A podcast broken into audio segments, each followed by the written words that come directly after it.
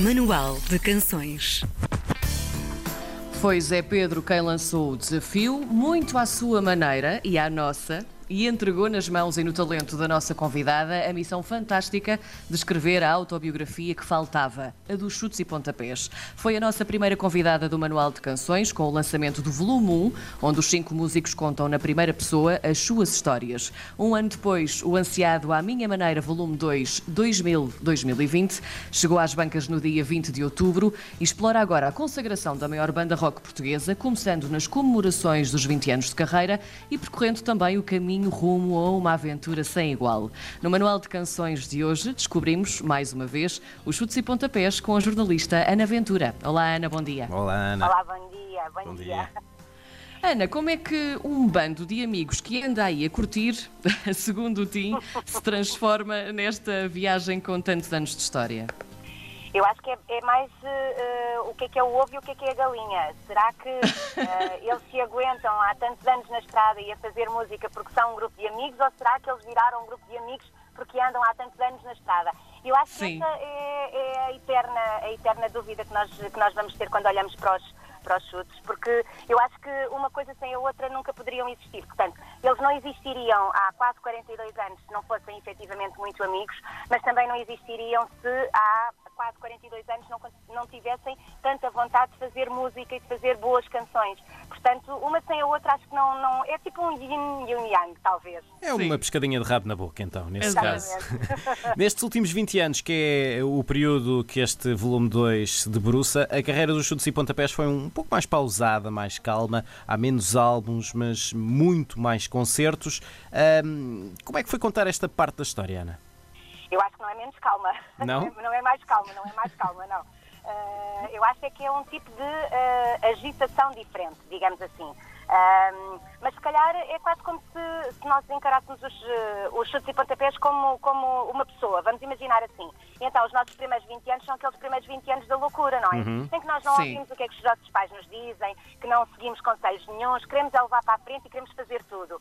Ah, e depois, nos segundos 20 anos, já temos aquela, aquela sapiência da idade e já sabemos melhor o que, é que, o que é que queremos fazer e somos mais objetivos. E, efetivamente, nestes 20 anos, eles tiveram menos álbuns, ah, mas tiveram muito mais concertos ah, e tiveram concertos muito maiores. Eu diria que estes 20 anos, estes segundos 20 anos que nós, que nós contamos nos, nos volumes do À Minha Maneira, ah, estes segundos 20 anos são ah, os da grande consagração, ah, porque são os maiores concertos, é a condecoração, ah, é, é o- a tomada de consciência de que ah, os Chutes e Pontapés não eram aquela banda que se calhar nasceu punk, não. Ah, de um momento para o outro os Chutes e Pontapés eram ah, uma referência da, da- da- transgeracional de- daquilo que é Portugal, ah, nomeadamente em 2020. Ahm, portanto, eu acho que é um tipo de agitação diferente, mas com muito mais gente.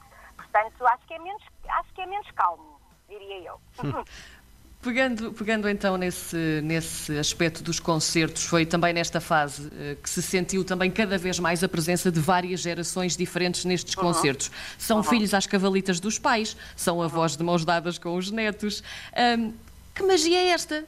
Porque a verdade é que mais ninguém em Portugal consegue fazer esta magia nos concertos ao vivo.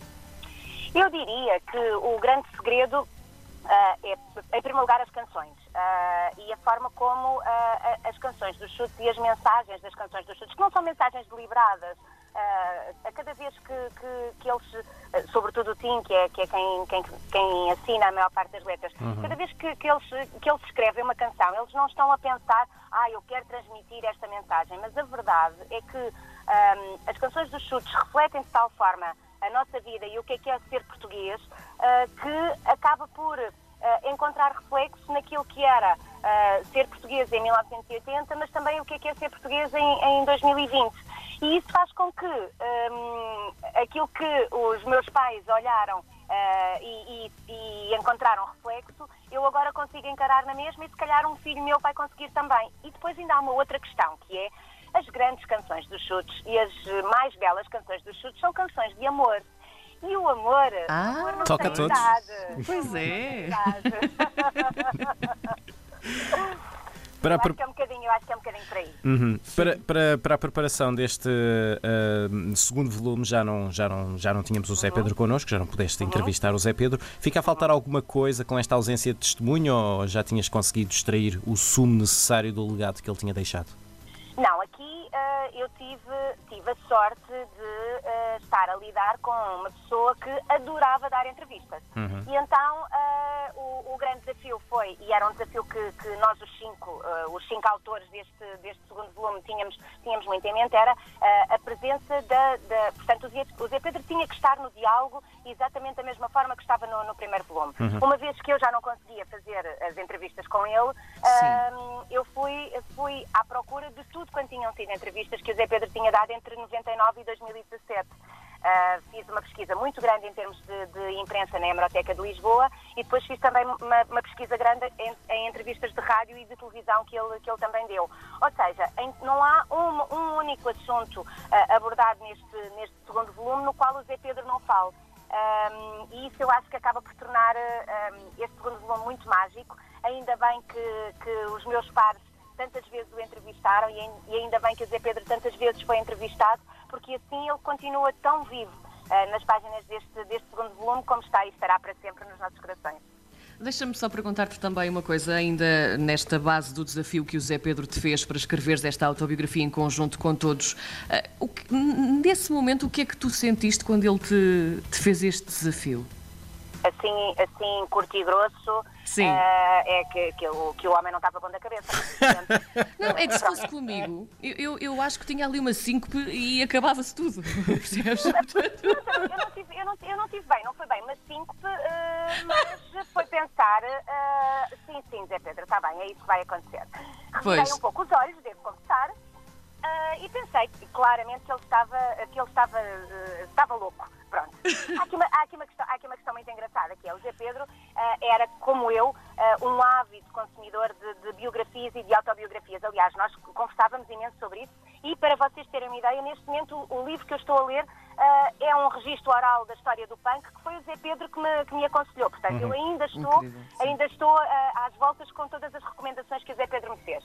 Um, portanto, ele tinha, ele tinha muito esta ideia, o Zé Pedro tinha uma, uma noção muito grande do que é que é, uh, do que é, que é o rock and roll, e o rock and roll vai um bocadinho para lá do que é que é a música e do que é que se faz e do que é que se faz em cima do palco. Eh, Vai um bocadinho uh, mais longe do que isso. E ele tinha muito orgulho, sempre teve muito orgulho na história dos chutes, com todos os altos e baixos que a história dos chutes tinha.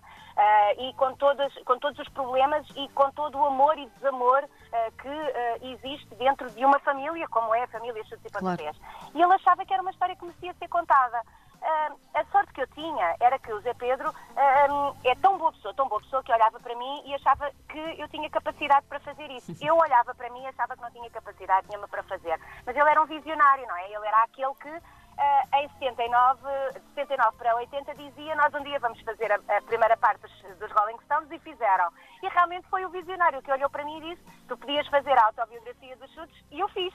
Portanto, ah, mas a, a primeira, a, a primeira reação foi não, nem pensar, tanto que demorou alguns anos até eu, até eu ah, efetivamente depois arrastar as mangas e começar a trabalhar. Uhum. Precisaste te inspirar em alguma outra obra autobiográfica para traçares esta linha condutora do, do À Minha Maneira? Referência na altura foi uh, um livro uh, editado pelos YouTube chamado literalmente YouTube a YouTube, onde basicamente são eles a contarem a sua história. E eu pensei, ah, de facto, um, uh, nos chutos era isto que poderia ser feito, porque todas as histórias dos chutos, nós de uma forma ou de outra, assim, em traços largos e aquelas mais míticas, todos nós já as conhecíamos. Quer dizer, vamos imaginar toda a gente já sabe a história do, do concerto do 13 de janeiro de 79, dos alunos da Paulo, toda a gente já sabia isso. Agora, o que nunca ninguém tinha ouvido era os chutes a contarem a sua história. E então, quando eu vi aquele livro dos YouTube, eu pensei, isto sim era algo que merecia, que os chutes mereciam.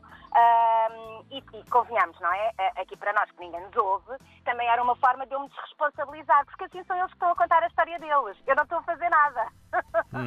Portanto, assim a, a- a- a tarefa, a tarefa é menor, digamos assim. Uhum. Tendo em conta todo o histórico dos chutes e pontapés, achas, agora vou pedir-te tu que sejas a visionária, achas que a carreira deles ainda vai dar sumo para um volume 3? Para mais 20 anos? Sim. ah, vamos ver, vamos ver. Eu acho que vontade há. Uh, eles estão a trabalhar. E força tá? nas pernas, não é? Força nas pernas também. Mas uh, a certa altura há um deles que diz: uh, Nós vamos continuar enquanto tivermos força nas pernas. Portanto, eu acho que vontade há. e se eles, se eles, uma coisa é certa: continuarem por mais 20 anos e se eles quiserem, eu estou cá para contar, para contar a, a restante história num terceiro volume do À Minha Maneira. A pergunta que se impõe e que também faz falta, até porque tu és uma admiradora, confessa, dos chutes e pontapés, qual é o teu álbum dos chutes? O meu álbum de referência é o Cerco, uh, que curiosamente é um álbum que é um bocadinho um álbum uh, mal amado pela banda, foi, foi gravado numas condições uh, muito difíceis. O Calu, a primeira vez Sim. que ouviu o disco, tirou o disco pela janela do carro fora, essas coisas todas. Eles depois acabaram por fazer as pazes com o cerco, uh, quando em 2012 o editam, eles regravam-no em 2008 e depois editam-no em, em 2012 como o cerco continua. Uh, mas para mim é um álbum que é um álbum muito curto, uh, tem seis canções, mas tem seis canções muito emblemáticas e que representam muito bem aquilo que são os chutes. Por um lado, aquele lado mais social de intervenção, e temos no Barcos Gregos, e depois aquele lado incrível de amor, como nós falávamos há pouco, uh, com o Contamos Histórias. Portanto, eu se tivesse que escolher o álbum para mim que uh, melhor representa os, uh, os chutes e pontapés, é sem dúvida o cerco. Ana Ventura, a autora da autobiografia dos chutes e pontapés, saiu agora a segunda parte, à minha maneira, volume 2, 2000-2020. Ana, muito obrigado por teres conversado connosco Obrigada mais uma vez. Eu. Obrigada. Obrigada. Um beijinho.